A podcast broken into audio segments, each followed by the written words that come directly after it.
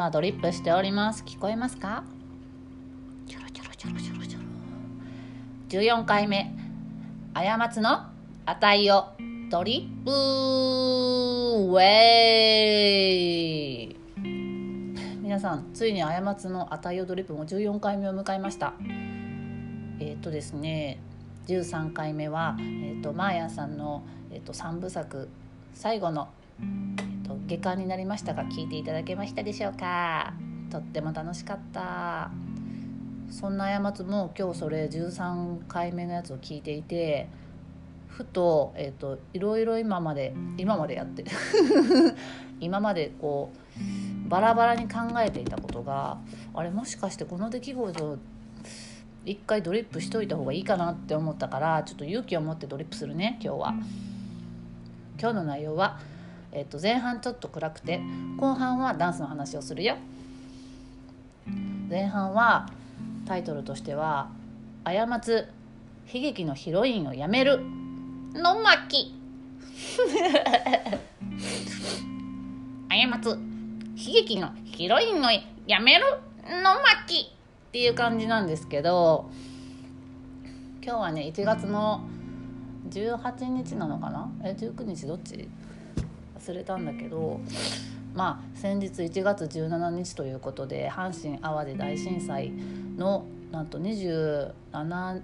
年目？27年経ったみたいなんですね。で実は過つあの被災者でしてあのなんかこうなんかこう被災者ぶってたっていうか被災者ぶりたくなくてあのね会う人会う人友達とかにもあんまり言ってこなかったんだけど実は被災者でしてがっつり。それで何て言うんやろうこういうのしゃべる機会ってあんまないよね自分の中で溜め込んでないってあの去年ぐらいから思ってて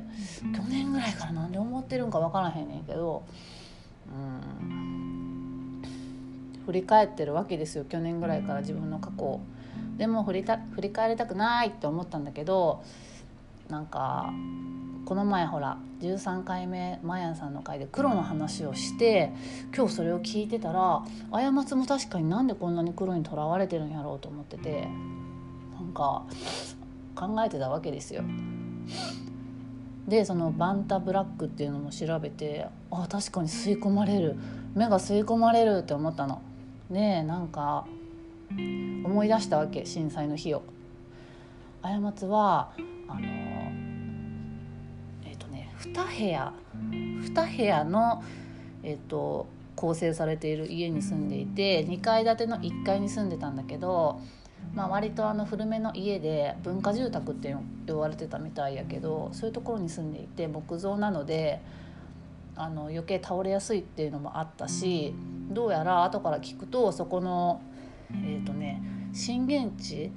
あのがもう真下だったってことらしくってすごい揺れだったらしいんです縦揺れで。で過ち小5だったしあんまり分かってなかったんだけど家が全壊しまして過ちは閉じ込められたわけ。でその時にねあのー、真っ暗だったの。本当に何の光もささない黒だったのを覚えてて思い出したの。その黒黒の話をしてる時にあそういえばあの時真っ暗やったと思って目をね朝朝っていうんかな早朝なんか過つ地震があった時は目覚めてなかったんだけどもしかして頭打ったのかな分からんけど何も傷なかったんだけどあのちょっと時間が経ってから多分起きててその時目を開けたんだけど真っ暗すぎて何も分かんなかったの。でえって目をこうやってシュパシュパさせながらパチクリさせても全然光が入ってこなくってえみたいな。でなんか分からんけどとりあえず手探りでここはどこだって感じで探すじゃん。でまさかさほら自分の家の天井が真上に来てるとか分かんないじゃん。なんかこう手上に上げてなんかこうねこう触るんだけどななんだろうこの板はみたいな感じ。だから過つ部屋狭かったしなんかこう家具が倒れてきてて過つか家具の中に入り込んじゃったのかなって思っったぐらい本当わけわかんなくって。でこうねあの過つなんか分からんけどこうその天井と思われる板をねこう昇竜拳みたいな感じでこう打ち破ったのバキって。それであでもやっぱりあの光が差してこないと。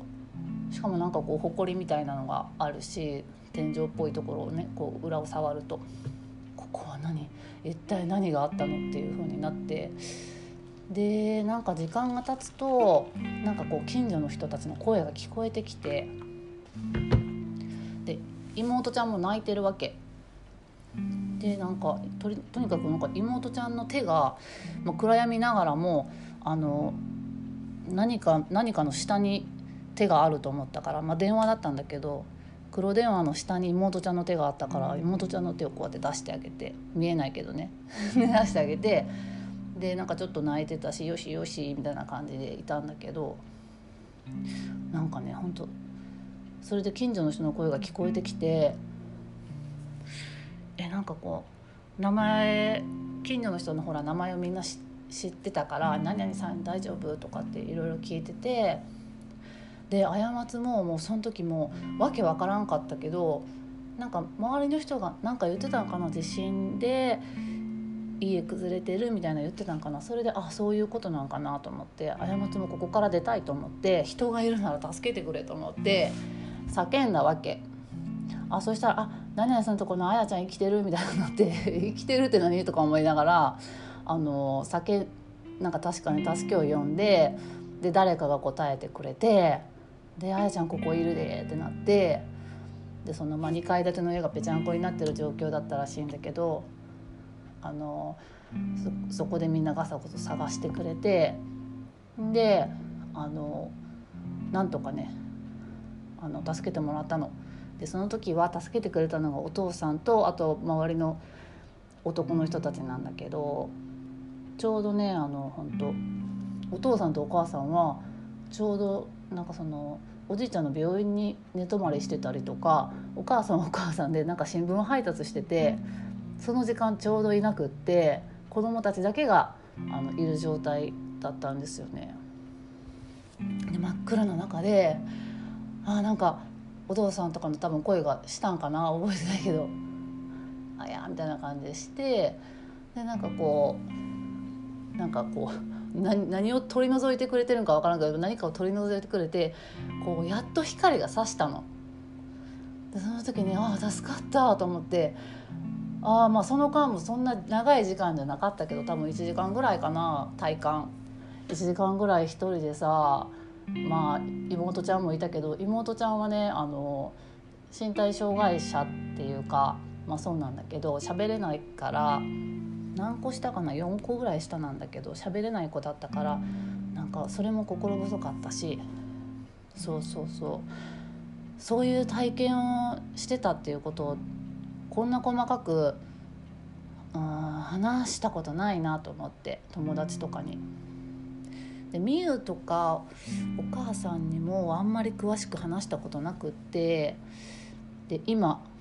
こうこうしてポッドキャストで撮っているんですけどあだから過つ黒真っ黒が苦手なんかなとか宇宙の感じとかが嫌いなんかなとかちょっと天井低いところが嫌いってよく言ってるなとかあと狭いところがあんま好きじゃないなとかお風呂とかもここ最近はなんかカチッと閉めるのが嫌でお風呂の扉もちょっとうっすら開けたりとか でなんやろな。リビングのドアとかはなんやろ。癖っていうかあんまりガチッと閉めるタイプじゃなくてもともと。で会社会社に通ってた時も通勤してる時もあのこう会社の部屋と部屋の間の扉をガチッとあんまり閉めなかったからそれはまあズボラなだけかもしれないんだけどあんまり閉めたくない、うん、っていう感じはする。風の通り道。は大事にしたいと思ってる。っていうことがあったっていうのを今まで一人で抱えすぎてたなと思ったから今ここでドリップしてみました。そう。あドリップしすぎてコップにコーヒーが満帆になってしまいました。キャー。ちょっとこれじゃあれだけどまあいっか。それで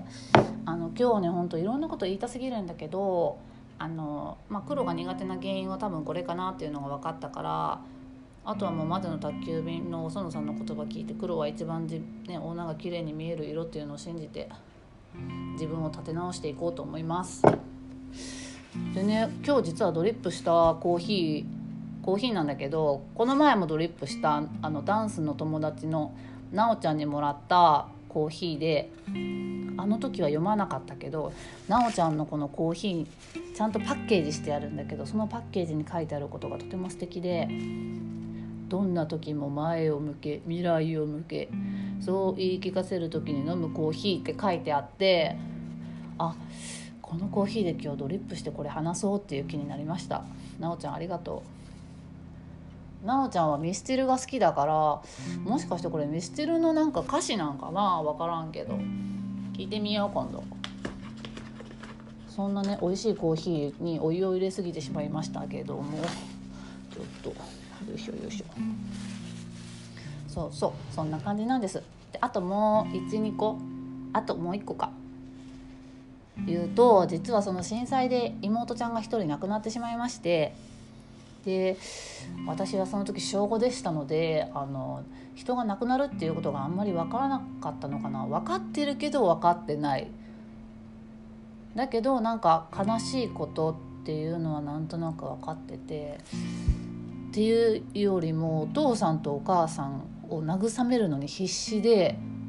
なんかこうあんまりまあどっちみち私助けてもらったしあの全然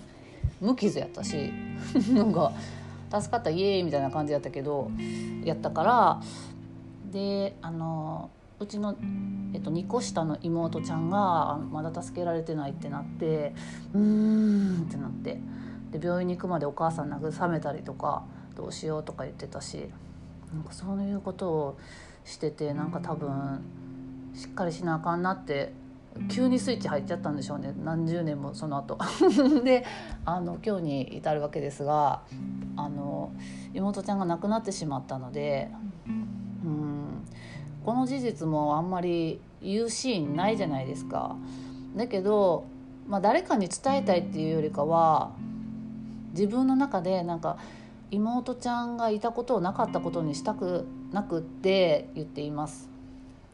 兄弟の人数とか聞かれると本当は5人なんだけど実質今4人だから4って答えたりとかもするんだけどなんか5って聞かれ5って言った後にもしね詳しい話することになったら妹ちゃん実は今いないんだよねとかいう話にもなっちゃうかもしれないしとかちょっとねそういう話をしても暗くなっちゃったりしちゃうだろうし言うタイミングもなかったんだけどその自分の中で4って言って本当は5なのに妹ちゃんが生きてたことをちゃんとなんかねカウントじゃないけどなんかこう言言えてないのが嫌やったんかな。そう。だから過ちの兄弟は5人います。合ってるよな5人よな。んていうね、うん、そうそうそうそう。で震災の後にあの2人また子供が生まれましてで5人になりました。震災までの間は3人。その後2人生まれて5人っていう兄弟構成になっており、えーと、全て女です。女家系になっております。そうでね去年ねちょっといろいろスピってる時期に戸籍をね取り寄せていろいろ調べた時があってまあルーツを知りたかったのかな、まあ、ちょっとお父さんのことを考えたくっていろいろ調べてた時があって戸籍をね取り寄せたりとかしてたんですよ。でね戸籍ってな人が亡くなるとこうね名前の上にバッテンされるの。知ってた？みんな。えバッテンせんでよくない？と思ってもっと別の方法でなんか登録してくれませんか？って思った。だから過ちも死んだらこれ上からバッテンされるんだなと思ってなんかちょっと嫌な気分になったりとか。お父さんとお母さんは離婚してるんだけどあのなんかこうお父さんの戸籍からねなんかこう自分が除籍っていうのがすごい嫌だったりとかその法律やからっていう視点でしかないんやけどねなんか除籍とかやめてほしくないとかもっとなんやろ席を抜くっていうのもなんかなとかまたこうやって社会に反発してるわけですけど。あ誰か一緒に尾崎豊歌うん？15の夜みたいな感じで。そうそうそんな感じ。それでちょっと暗くなっちゃったからとりあえず過ちはひいきのヒロインぶってたところもあると思うしなんでなんつうやろ。まあちょっとけなげに頑張ってる自分みたいな感じやったけどみんなに気遣ってそこの部分だけはね。だけどもう言っちゃうよ。そして悲劇のヒロインをやめるよ。サクッと事実だけ伝えるよ。はい。そんな感じで前半終わります。そして16分いい感じ。えっとねそして今日はですねあのダンスの授業にまた行ってきましてなんと過つあのジャズダンスにトライしようということになりましてまあ自らですよもちろん。ジャズダンスがいまいちどんなものか分かってないけどなんかしなやかな感じでおしゃれな感じ。もちろん k p o p ダンスも続けているしセブチになることは諦めてませんがセブチをもっとうまく踊るためには多分もっと基礎的な何か必要やなっていうのに気づきかけててそれを今日突き詰めに行ったわけ。突き止めに行ったの週3で行ってるんだけどダンスの授業に1月はねそれでですねあの今日はだから1時間だったんだけどダンスの授業なのにもう基礎練だったから踊ってないんですよ。なんかこう筋トレ、まあ、体幹の話とじ、まあ、実際にレッスンしてあと,、えーと、ジャズダンスの基本の6つのポジションっていう基本の6つのポジション、うん、ステップの6つのポジションやったっけな。こう、ね、足のこう位置が6つあってこれが基本だからこれを覚えてくれっていうこととこの時に、えーと、体のあの左足と右足の中心に体があるようにするみたいな話を聞いたりとかとにかくねこの前もちらっとお話しさせていただいたんですがこの腹筋ですね。お腹、まあ、丹田とも言うのかな。丹田とおへその下らしいんだけど丹田とは言われんかったけどお腹らへんとこの太ももの内側ここが人間の中心だからみたいな。歩く時もここにあの意識して歩いてくれと。そうすることで、まあ、1年後には踊れるようになってるやろうと。まあいろいろ練習もしながらですよ。でもこれがねこの何て言うやろ体重移動とこの体幹ができてないとジャズダンスでは回れないらしくっておなるほどと思ってなかなか道のりは遠いなと思いながらもあのいたわけですよ。でなんか先生は別にそうは言ってないけどなんかこう何て言うんやろうな。あの心人間の内側？なんて言ったらいいんやろ内側に目を向けろっていう思ったっていうよりかは内側を感じて生きていけみたいな感じの解釈で撮ってる部分とかもあってなんやろ芯のある人間になれみたいな感じで言われてるような気分になって なんかうん。なんやろ。全てのことはつながってるなってぼんやり思いながらこうレッスンを受け終わってきたわけですよ。そうそうそう。あれもうダンスの授業の話終わっちゃうかも。そんなこんなでねあの分からんけど、まあ、悲劇のヒロインを脱出しのスピも脱出しの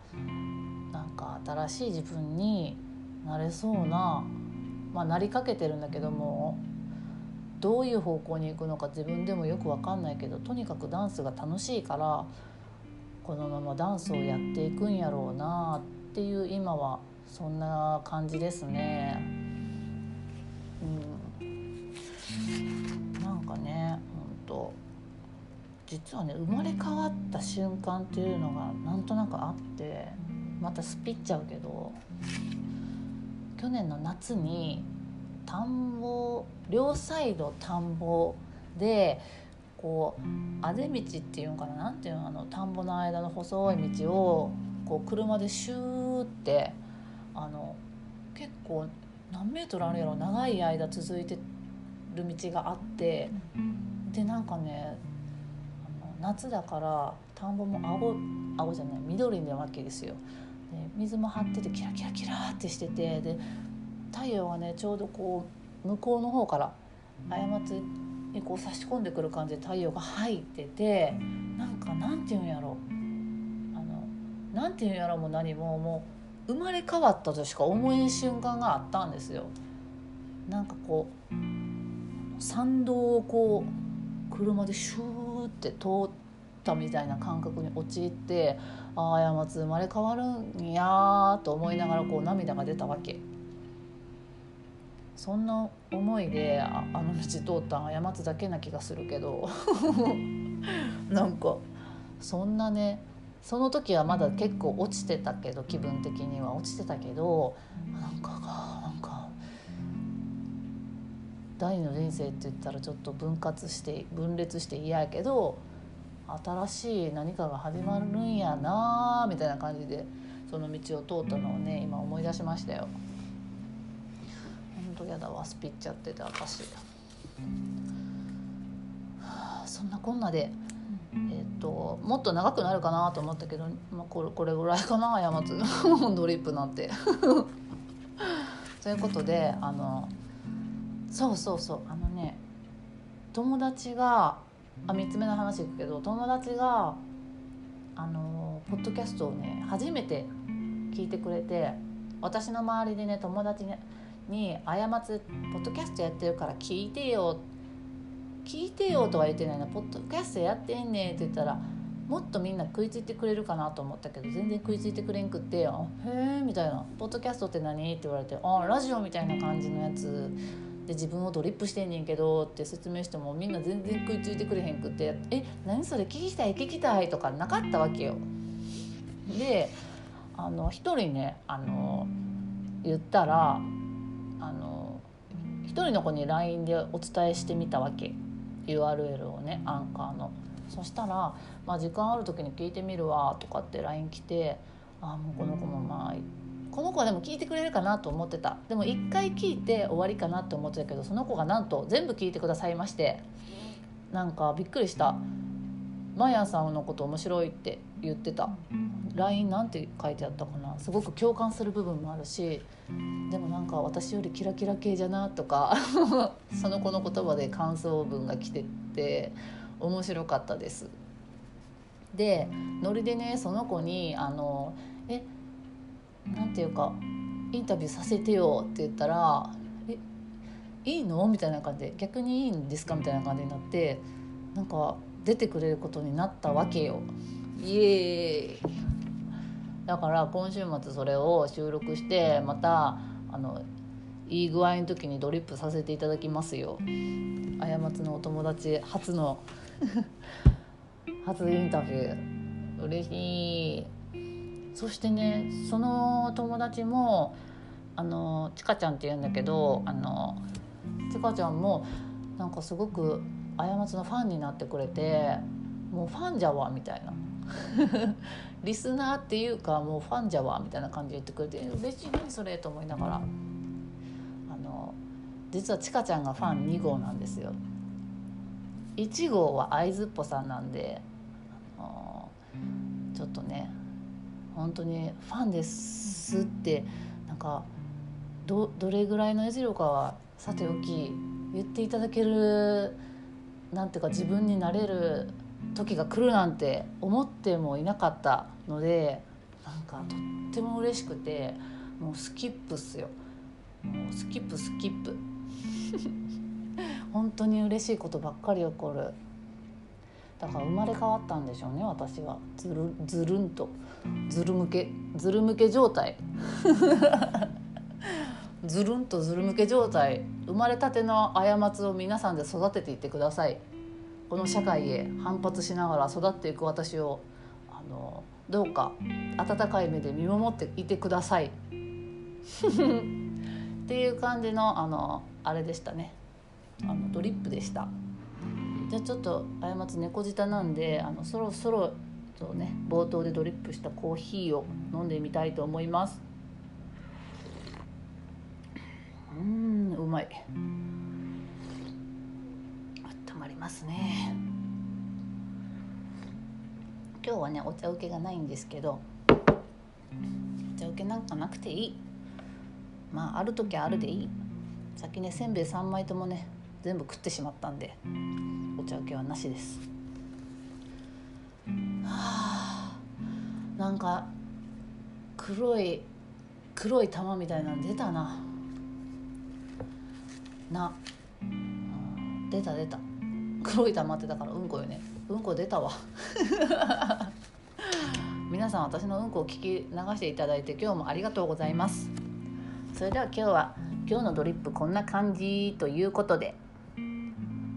またねおやすみ